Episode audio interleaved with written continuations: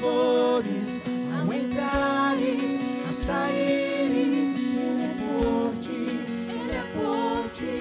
No dia, pela noite, onde fores, Aleluia. Aleluia. Gente, vamos dar uma salva de palmas pro pessoal do LOL.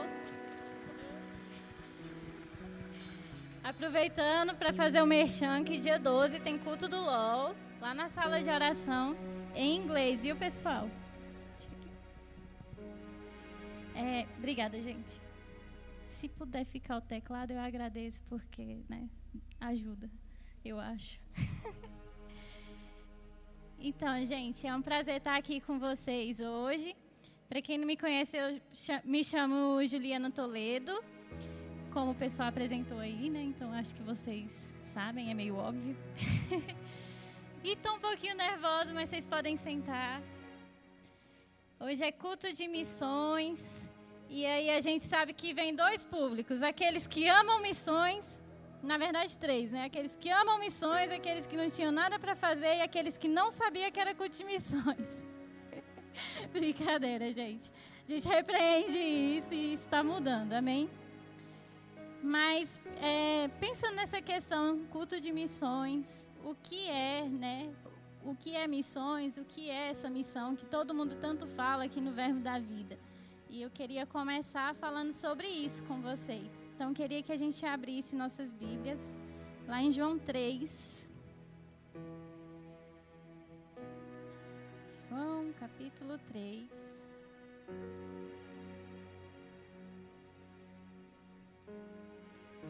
Versículo 16.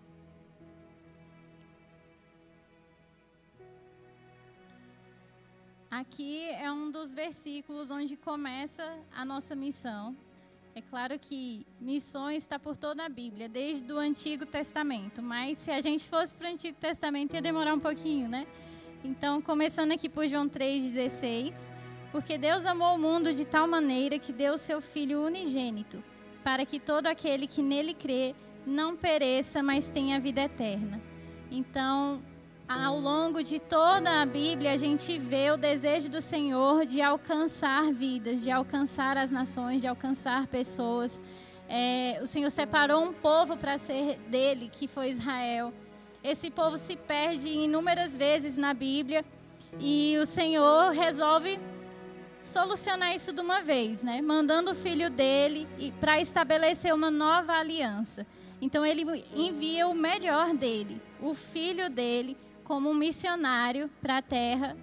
E esse filho, ele morre como missionário por amor a vidas. E Jesus é o nosso maior exemplo de missionário. Amém? E Jesus veio à terra, nos salvou e ele nos deixou uma missão.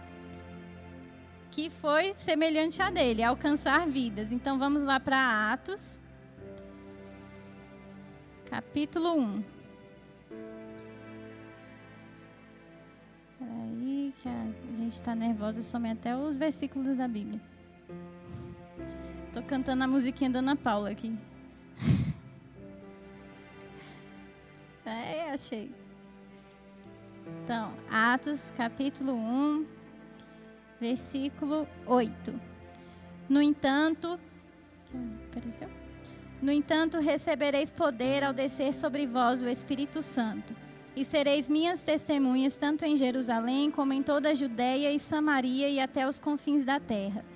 Então Jesus vem como filho de Deus para trazer salvação para o mundo, morre em nosso lugar e nos deixa uma missão. Vocês agora vão ser as minhas testemunhas. Vocês vão espalhar a salvação que eu dei para vocês por aí. Vocês vão apregoar essa salvação por todo mundo. E ele deixa essa missão. E aqui ele falando com seus discípulos, né? Vocês vão ser as minhas testemunhas, tanto em Jerusalém, como em toda a Judéia, Samaria, até os confins da terra. E a gente faz uma analogia aqui. É, Jerusalém como a nossa cidade, Judéia, estado, país e é, continentes, os confins da terra todos. Então Jesus não deixou brecha, ele disse: é para ir para todo mundo, onde houver vidas, onde houver uma pessoa, a gente precisa ir para levar a salvação dele. Amém? Então, essa é a nossa missão como igreja. E é disso que a gente vai falar hoje, sobre missões. Às vezes, quando a gente fala sobre missões, todo mundo leva muito para o contexto de é, missionários indo para outras nações. Mas missões tem a ver com todos nós, amém? Todos nós somos missionários. Quem vai ficar em Campina Grande, quem vai para outra cidade, quem vai para o Brejo, quem vai para o sertão, quem vai para qualquer lugar, é, para levar esse evangelho, é um missionário. Amém? Então, essa missão é de todo mundo. E é, qual o motivo dessa missão? Além de levar a salvação, nós também levamos transformação para as pessoas. Porque as vidas precisam de transformação. E nesse contexto de transformação, eu queria contar a história de uma família. E eu queria que colocasse uma, uma foto aí uh, da, da formatura do Rema, por favor. O pessoal vai jogar. Então, essa daí é a minha família, parte dela, porque é bem grande. Pode deixar essa, tudo bem. E a gente está aí na formatura do rema da minha mãe e do meu pai, como vocês podem ver. E o Senhor estava compartilhando comigo ao longo dessas semanas para que eu falando sobre eu estar falando algumas coisas da, da nossa família, da nossa história. Não num contexto de trazer vitimização, nem de trazer aqui é, glória, honra para a gente de forma alguma. Mas porque eu sei que é a história de muitas pessoas também. E o Senhor quer tratar algumas coisas com a gente nessa noite, amém? Então, nessa formatura do Rema, a gente não tinha roupa, não tinha sapato, não tinha nada. E aí, como vocês podem ver, a gente está usando todo mundo ali. Eu, minha irmã pequena, que hoje já está enorme, e minha prima, a gente está usando o mesmo sapato. Porque a gente ganhou esse sapato um dia antes da formatura, que minha mãe estava crendo para que a gente tivesse um sapato para poder ir para a formatura dela. E a gente ganhou o sapato, foi feliz da vida, todo mundo com a melicinha azul. que hoje é feia que só, mas na época foi, meu Deus, que incrível. e aí, coloca da minha mãe, por favor, gente. Gente, isso daqui foi tudo com a permissão da minha mãe, tá bom? Dos meus pais. Não estou queimando o filme deles. É a foto da minha mãe na formatura.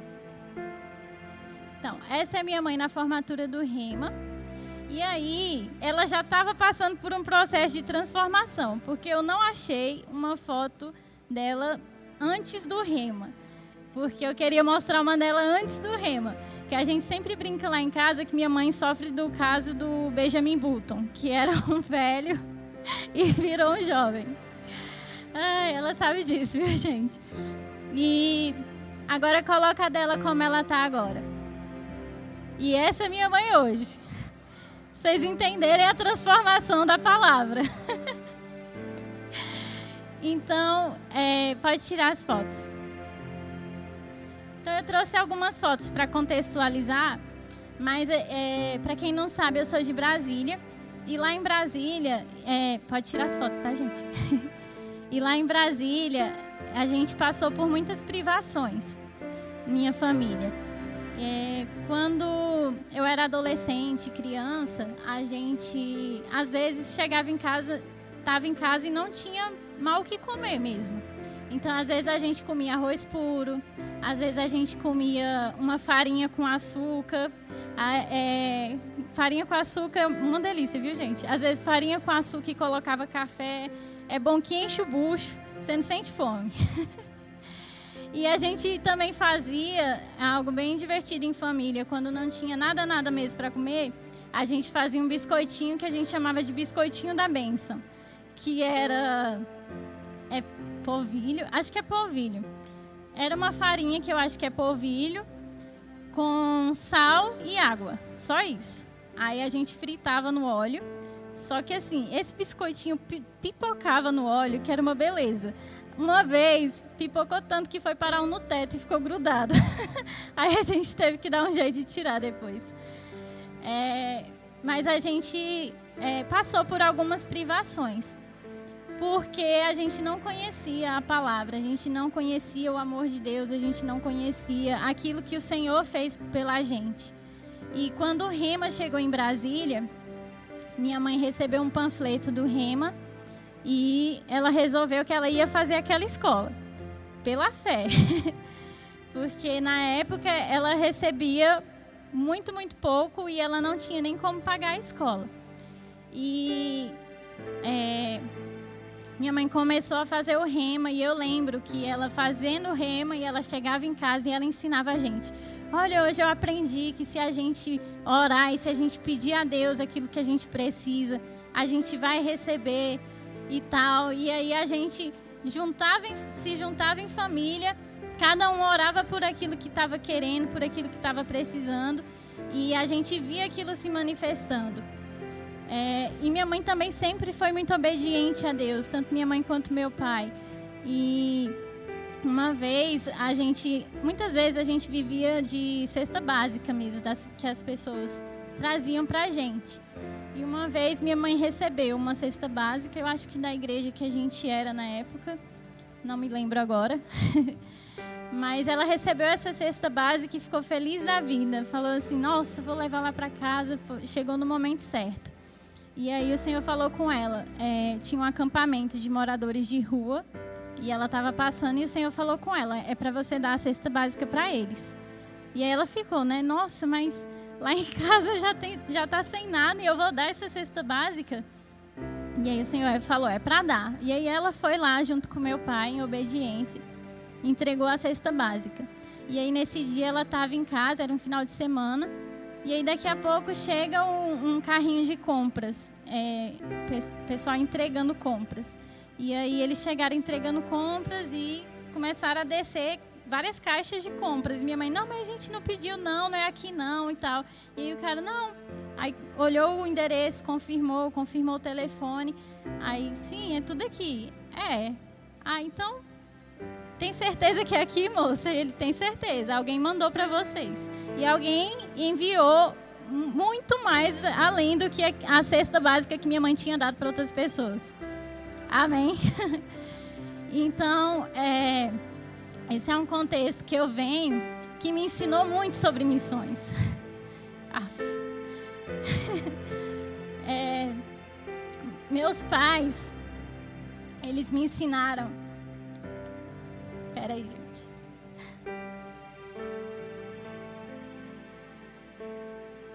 Até que tava demorando eu não chorar.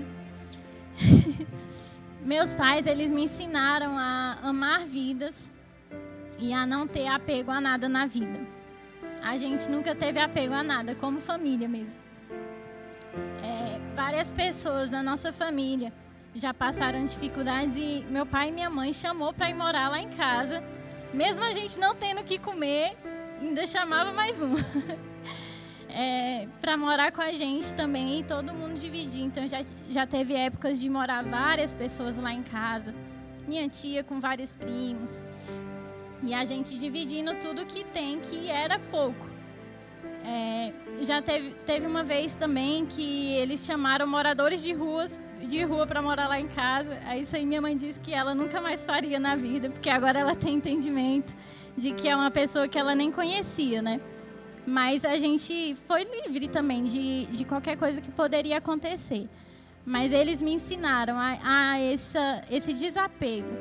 Então a, a gente nunca teve a nossa vida por preciosa sempre foi para fazer aquilo que o Senhor quisesse que, que a gente fizesse. Sempre foi para nos doar por vidas, por quem está precisando e tudo. Meus pais me ensinaram isso e tanto isso arde em mim como um chamado do Senhor mesmo, como graças a Deus que eu vivi nesse contexto familiar, porque é, hoje eu vejo que isso arde em mim ainda mais forte por causa dos ensinamentos da minha família, entende? E é sobre, sobre isso que eu vim falar aqui com vocês hoje, sobre amar vidas, sobre se doar por vidas. É, tem uma frase que eu amo muito, que é uma das minhas frases preferidas em inglês, que fala All people matter. e significa todas as pessoas importam. A gente tem isso até na parede lá de casa. Camila, que mora comigo, está aqui. então a gente tem até na parede lá de casa está escrito: All people matter. Todas as pessoas importam. É, e eu vim hoje mesmo falar, incomodar a gente, dar uma chacoalhada sobre essa falta de importância que às vezes a gente dá para as pessoas. De passar na rua e ver um morador de rua e não se importar porque aquilo é normal de ver uma pessoa que está sofrendo e achar que aquilo ali é normal, que não é problema seu. Entende? É, como filhos de Deus, como cristãos, a gente tem que fazer missões em todo momento da nossa vida. Em todo momento, em qualquer hora do nosso dia, enquanto a gente está passando por qualquer lugar, a gente precisa estar tá sensíveis ao Espírito para saber o que é que o Senhor quer que a gente faça por alguém, o que é que o Senhor quer que a gente fale por alguém, como o Senhor quer que a gente alcance uma pessoa e ter ousadia para fazer isso, porque eu vou falar, eu sou uma pessoa tímida, então às vezes para mim ter que é, chegar, por exemplo, falar no ônibus, eu tenho uma dificuldade com isso, de ter que falar assim em público, mas eu tenho é, permitido o Senhor me usar e me levantar em ousadia na capacidade dele que é o que eu estou fazendo aqui hoje também. Amém. Para que Ele nos use para alcançar pessoas, para ajudar pessoas, para ir por pessoas, para fazer o que precisa ser feito. E hoje é, eu comecei a crescer nesse chamado missionário desde, sei lá, da adolescência, quando a gente entrou no Verbo da Vida, que minha mãe conheceu o Rema nossa vida começou a, a ser transformada, totalmente transformada, totalmente mudada do que a gente vivia. E é, à medida que a gente ia crescendo, eu percebi esse chamado missionário cada vez mais latente. E no Verbo da Vida eu entendi o que era o chamado missionário, que era para você salvar vidas e para outras nações e para outras cidades e tudo. E percebendo isso no meu coração, é, eu comecei a me preparar para esse chamado. Amém? Eu ia falar alguma coisa e eu me atrapalhei aqui. Que era aí. Enfim. Tô falando igual Bia. Deixa pra lá. Mas é, no Verbo da Vida eu entendi melhor o que era o chamado missionário. Porque a gente era de uma igreja também bem tradicional. E aí, na igreja tradicional que a gente era, tinham missionários que vinham para o sertão lá do interior mesmo, do, aqui do Nordeste.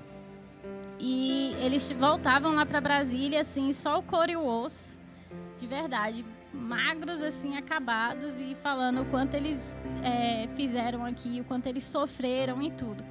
E aí eu sempre via aquilo e falava: Caraca, que legal, eu quero fazer isso na minha vida, eu quero viver isso aí. Aí, graças a Deus, no Verbo da Vida eu descobri que eu não preciso passar fome, que eu não preciso sofrer. Né? Mas isso sempre ardeu no meu coração. E no, é, conhecer a palavra revelada, conhecer a palavra como ela é, canalizou o chamado de Deus, canalizou aquelas coisas que ardiam no meu coração. E então eu passei a me preparar e, me, e gastar a minha vida em preparação a esse chamado mesmo para estar tá preparada para onde o Senhor me mandar. E o Senhor me surpreendeu diversas, diversas vezes. É, eu já fiz algumas, algumas viagens missionárias, fui para Timor-Leste, para Indonésia, para Jordânia. Aí fui para o Chile também com a escola de missões. E hoje, quando eu olho para a Juliana, daquela foto que vocês viram aqui, eu nunca conseguiria fazer isso na minha força, nas minhas finanças, na minha capacidade, em quem eu era, entende? E talvez você se veja dessa forma. Como que eu vou fazer missões? Como que eu vou para outro país? Como que eu vou alcançar uma vida? Eu não tenho capacidade para isso. Eu não tenho ousadia, eu não tenho força, eu não tenho conteúdo. Mas é, se se rende, apenas se rende ao chamado do Senhor. Apenas se rende para que Ele use a sua vida com pessoas da forma que Ele quiser. Deixa Ele trabalhar na sua vida, deixa Ele mudar aquilo que precisa ser mudado. deixa ele trabalhar aquilo que precisa ser trabalhado. E você vai se ver fazendo coisas que você nunca imaginaria que iria fazer. Amém? De vez em quando dá um amém aí para ajudar a gente. Ai, enfim. Eu queria mostrar algumas fotos de algumas missões que eu fiz para inspirar a gente a estar tá olhando por vidas. É, pode colocar as fotos da missão, das missões, pessoal. Então, isso aí foi lá na Indonésia. Aí a gente estava numa casa no meio lá do interior, o povo bem assim, com muita necessidade.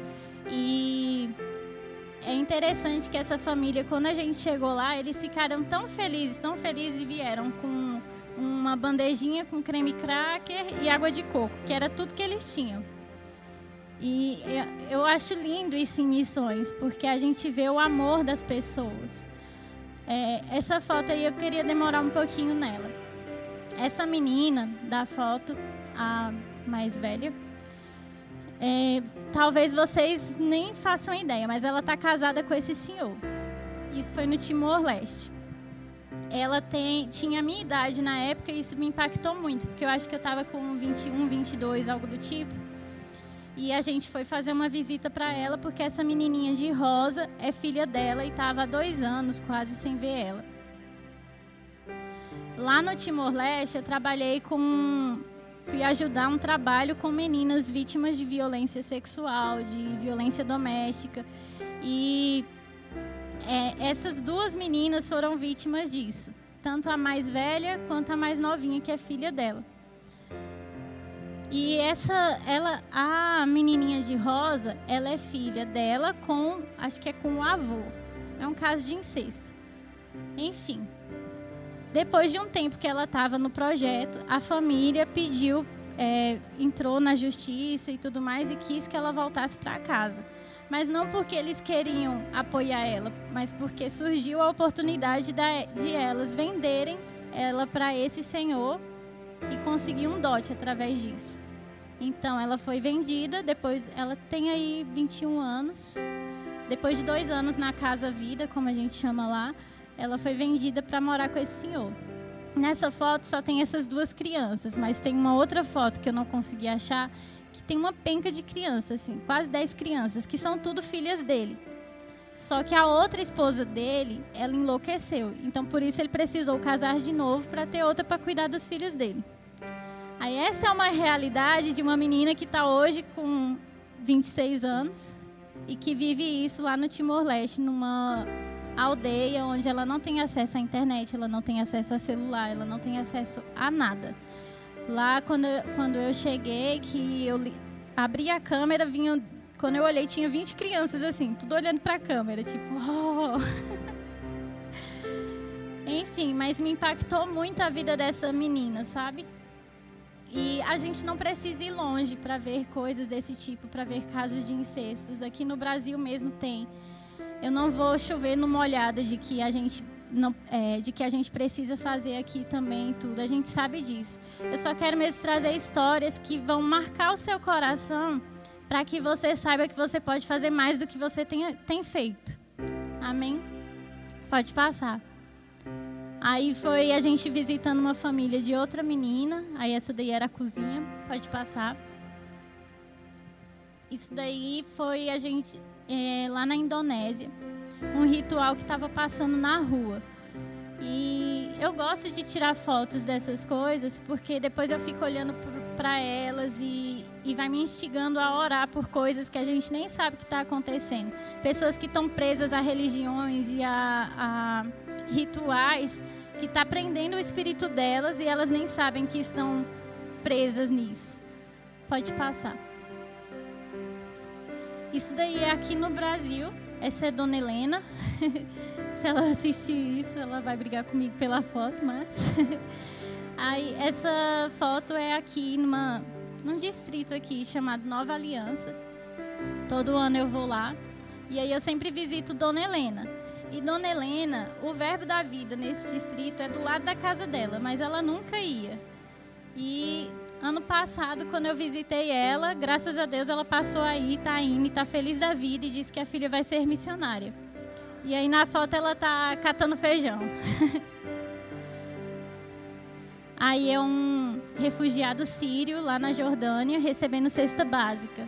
Não é sacola de lixo, não, tá, gente? São alimentos que eles recebem. É a única fonte de alimento que eles têm. Vem da igreja, vem do governo, porque eles estão fora do país deles, fora da casa deles. Eles não têm fonte de renda, eles não têm emprego, eles não têm dinheiro. Pode passar. Aí também na Jordânia um projeto que tem lá com refugiadas sírias e iraquianas. E aí as mulheres estão no, no momento de devocional. E aquelas duas lá são missionárias. Também na Jordânia, as crianças recebendo presente da visita dos missionários que a gente fez. E todo mundo feliz. Um menininho com cara de brabo, mas ele está feliz. Também na Jordânia, e é no devocional elas orando e todos os dias que elas chegam, elas oram para que o Senhor consiga para elas um visto em um país onde elas possam estabelecer moradia e, e continuar a vida delas. Todos os dias. Aí outro senhorzinho recebendo cesta básica.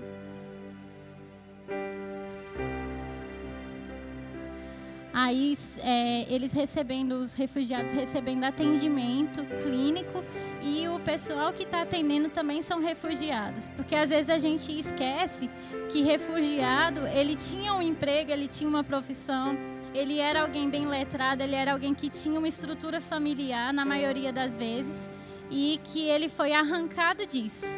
Então eu acho incrível esse projeto na Jordânia, porque eles re, é, colocam de volta eles na profissão deles, para fazer aquilo que eles nasceram para fazer. Pode passar. Isso aí é aqui na feira, que é meu lugar favorito aqui em Campina Grande, onde tem pessoas lindas e maravilhosas. E eu desafio vocês a irem para a feira daqui e olhar de uma forma diferente para as pessoas. A ver além de, do, do trabalho delas, além da venda só ir para a feira para observar as pessoas. Porque aqui tem, tem gente linda demais nessa feira. E eu amo ir e às vezes conversar com o pessoal, puxar papo, saber como é que está a vida deles, como é que eles são, como é que eles, é, de onde eles vêm, o que que eles fazem, há quantos anos estão ali. E a gente aprende tanto, tanta lição de vida com pessoas como essa senhora. Eu esqueci o nome dela agora mas cheia de ruguinha de experiência que a gente precisa adquirir. Amém? Aí também é na Jordânia. Pode passar? Eu acho que acabou, né? Aí é um projeto de futebol com os refugiados, que eles têm também. Enfim, eu acho que é isso. Vamos abrir nossa Bíblia lá em Mateus no capítulo 25.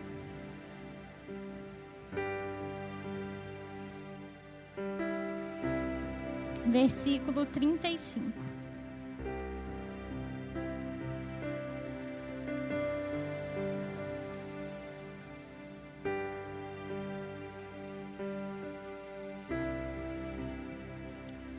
Vou ler aqui. Mateus 25, versículo 35 pois tive fome e me deste de comer. Tive sede e me deste de beber. Era estrangeiro e me acolheste. Estava nu e me vestiste. Estive enfermo e cuidaste de mim. Preso e me visitastes. Então perguntarão os justos: Senhor, quando te vimos com fome e te demos de comer? Ou com sede te, de, te demos de beber? E quando te vimos estrangeiro e te acolhemos? ou nu e te vestimos? E quando te vimos enfermo ou preso e fomos visitar-te? Responderá o rei: Em verdade vos digo que, quando o fizeste a um desses meus pequeninos irmão, irmãos, a mim o fizeste. É, até aqui tá bom. Então, esse versículo ele instiga a gente a fazer alguma coisa, né? Ele instiga a gente a se mexer. Porque aqui o Senhor está falando basicamente que se a gente acolhe a uma pessoa, a um pequenino, e um pequenino a gente pode entender como alguém que não tem conhecimento da palavra, alguém que não é maduro espiritualmente falando, é um pequenino para nós. Se a gente acolhe a uma pessoa dessa, se a gente dá de comer, se a gente dá de vestir, se a gente dá de beber, se a gente faz alguma coisa por ela, se a gente é Jesus para ela de alguma forma, a gente está fazendo como para o próprio Jesus. Amém? Isso é bem forte. É... Porque aí eu volto para o que eu falei da minha família, né? O que eu, a história da minha família. Quantas vezes a gente teve fome, quantas vezes a gente teve sede, e a gente foi acolhi, acolhido pela igreja e a gente foi transformado pela palavra. Graças a Deus pela vida do pastor Joselito e Ana Helena, que foram, deixaram tudo que eles tinham aqui em Campina Grande e foram para Brasília, porque através da vida deles a minha família foi alcançada.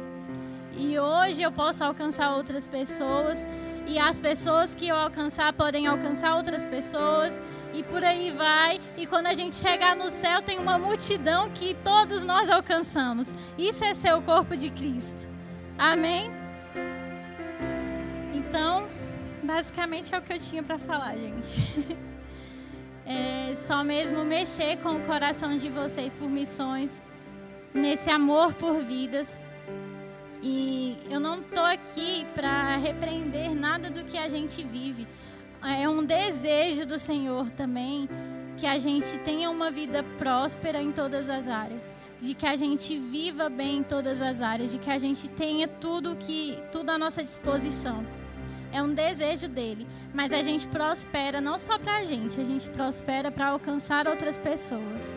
Amém? Então seja o que você deseja fazer da sua vida é, se você quer ser médico, advogado, se você quer ser missionário, se você quer é, ser pastor, se você quer, enfim, seja qual for o chamado que você vai seguir na sua vida, profissional ou ministerial, seja o que for, se você está alcançando vidas, você está cumprindo o chamado do Senhor. Mas não deixe de olhar para as pessoas e enxergar a necessidade delas. Entende? Não deixe de de estar tá na sua faculdade e olhar para o seu colega e ver além de um colega chato ou além de uma pessoa que você conhece, de ver como você pode alcançar aquela pessoa com uma semente da palavra, ainda que seja pouco, ainda que seja é, indo além, indo na contramão e falando com ele coisas positivas. Porque a gente sabe que o pessoal do mundo muitas vezes fala muito negativo, não vai dar certo, não vamos conseguir tudo.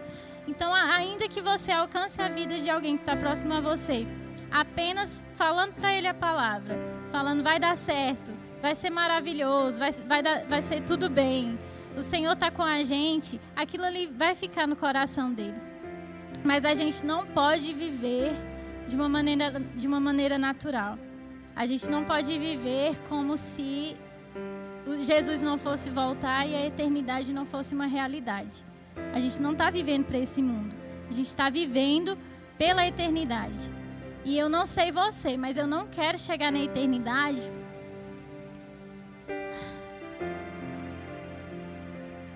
Eu não quero chegar na eternidade e olhar para baixo e ver tanta gente queimando no lago de fogo de enxofre.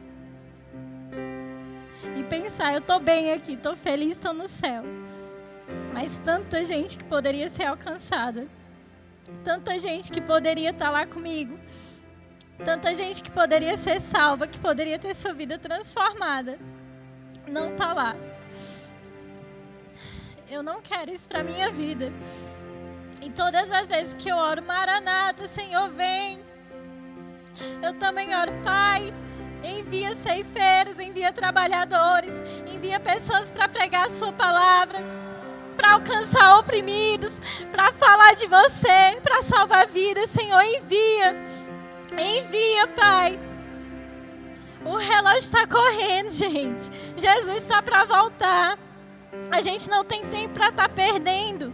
A gente não tem tempo para estar tá dando lugar ao diabo. Não temos tempo para estar tá dando lugar a ele. Como o pastor Edson disse, diabo que lute. Viva o seu chamado. Viva aquilo que Deus quer que você viva. Alcance pessoas, deixa o diabo lutando lá na dele. Deixa ele lá. Mas você vai estar tá cumprindo aquilo que Deus te mandou, aquilo que Deus colocou no seu coração. Amém? Então, é, nós não temos tempo para perder, nós precisamos orar e nós precisamos nos mover. A gente tem um, grupo de estudos é, chamado Atos 2024, que a gente se reúne toda quinta-feira para estudar sobre os países de acesso criativo, que são os países onde o evangelho ainda não pode ser pregado. Então a gente se reúne toda quinta no horário do almoço para estudar. E nessa aqui, e já tem quase um mês, pouco mais de um mês, eu acho que a gente vem estudando sobre a questão dos refugiados. E essa quinta passada foi assim, todo mundo chorando, basicamente, durante o estudo, porque a gente estava falando exatamente isso, sabe? É, tantas pessoas precisando de amparo, tantas pessoas precisando de ajuda. E às vezes a gente fica esperando algo para se mover. Às vezes a gente está esperando ir para o campo, a gente está esperando é, chegar o tempo de algo, a gente está esperando terminar a faculdade, está esperando ter dinheiro. E você fica naquela espera, naquela espera e não faz nada por pessoas que estão próximas a você por questões que estão tão perto da gente e que a gente pode fazer alguma coisa. Entende? E, sabe, chega, chega do tempo de espera. Se move, faz alguma coisa. Se junta a essa carruagem de alguma forma. Se junta a um projeto social que já está acontecendo. Se junta a alguém que está fazendo alguma coisa. Doa uma roupa, doa um, um, uma parte do seu tempo. Faça alguma coisa. Porque eu vou te dizer uma coisa. Se você quer fazer missões, quer alcançar vidas, e agora, nesse atual momento, você não está fazendo nada, você não vai fazer no campo também. Você não vai fazer em nações, você nem vai para as nações. Desculpa ser dura, mas é a verdade. Se você agora não consegue olhar para as pessoas que estão, que estão próximas a você, como vidas que precisam ser alcançadas, que precisam de amor, e você está esperando o dia que você vai para a nação que você quer ir, você não vai chegar lá. Faça algo agora, enquanto você, onde você está, da forma que você está. Amém? É isto, eu acho. A gente pode cantar aquela música Consagração de novo? Eu queria que a gente levantasse e cantasse essa música nos consagrando ao Senhor, aos planos, aos chamados dele. Ela tem um trecho muito lindo que fala assim, é, que eu esqueci agora, peraí. é, cantarei, contarei a sua história, suas obras, isso aí. cantarei, contarei as suas obras. Então, se consagra falando isso para o Senhor. Pai, que seja para um colega meu de faculdade, que seja em outra nação, que seja na minha cidade, que seja ali na feira. Eu vou cantar e eu vou contar as suas obras. Por onde eu for, enquanto eu for e em todo o tempo. Amém?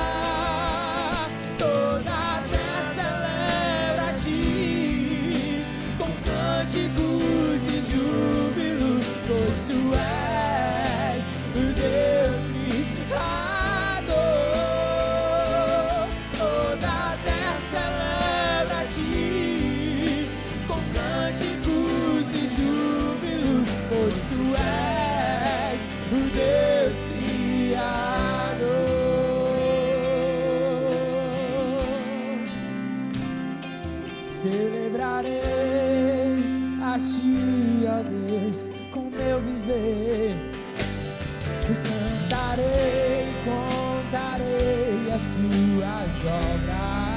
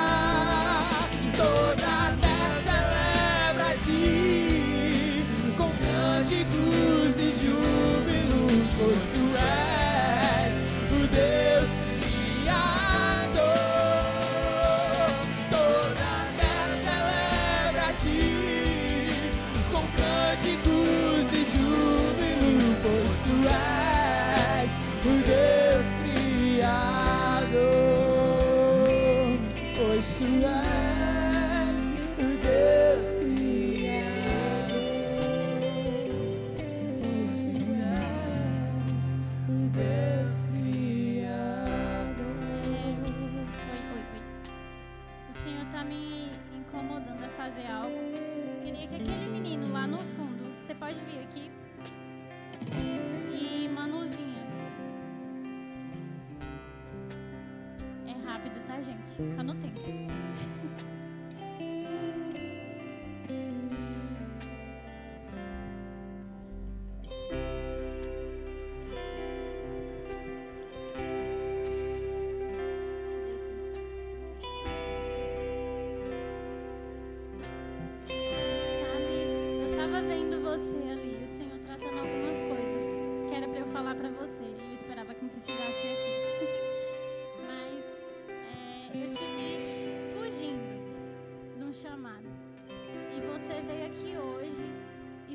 que o Senhor fosse falar com você de alguma forma. E o Senhor tá te incomodando que é tempo de parar de fugir sabe? Eu vejo tantas famílias, como as que eu apresentei aqui, como as minhas, que precisam ser alcançadas pela sua vida. Então, se você precisava de uma confirmação, tá aqui ela. Não foge, não foge mais, viu? É tempo de parar de fugir, é tempo de fazer alguma coisa, é tempo de agir. Você precisava de algo do Senhor e Ele está te dando agora. Amém? Bia e Everton também ali. Pode entrar agora na Secretaria de Missões dos Jovens.